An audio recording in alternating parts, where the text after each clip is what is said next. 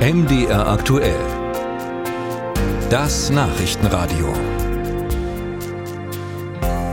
Die Bundesregierung hat ein Geldproblem. Es fehlen 60 Milliarden Euro im Etat. Geld, das sich durch das Bundesverfassungsgerichtsurteil zur Schuldenbremse in Luft aufgelöst hat. Nun also muss die Ampelkoalition kreativ werden und am besten bis morgen einen Plan haben, wenn der Bundeskanzler zur Haushaltslage eine Regierungserklärung abgeben will. Doch woher sollen jetzt die 60 Milliarden kommen? Uta Georgi hat sich mal unter Chemnitzern umgehört und ein paar Ideen eingesammelt. Viele Menschen, die an diesem Mittag in der Chemnitzer Innenstadt unterwegs sind, haben klare Vorstellungen, wo der Staat den Rotstift ansetzen könnte. Ganz vorn dabei das Bürgergeld. Was ich vorschlagen würde, ist tatsächlich nicht mehr so viel Geld verschenken, sondern Gegenleistungen einfordern.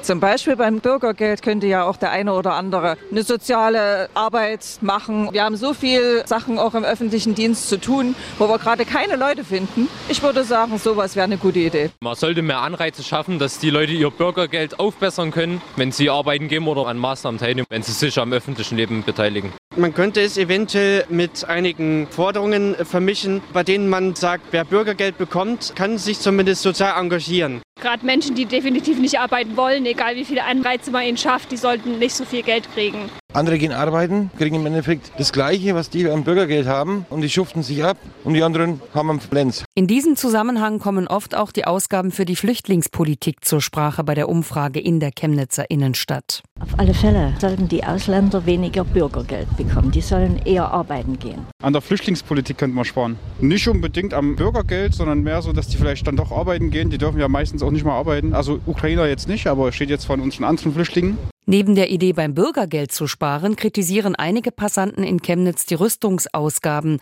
Viel Geld würde dafür Waffen in die Ukraine fließen, ein Frieden werde aber trotzdem nicht erreicht.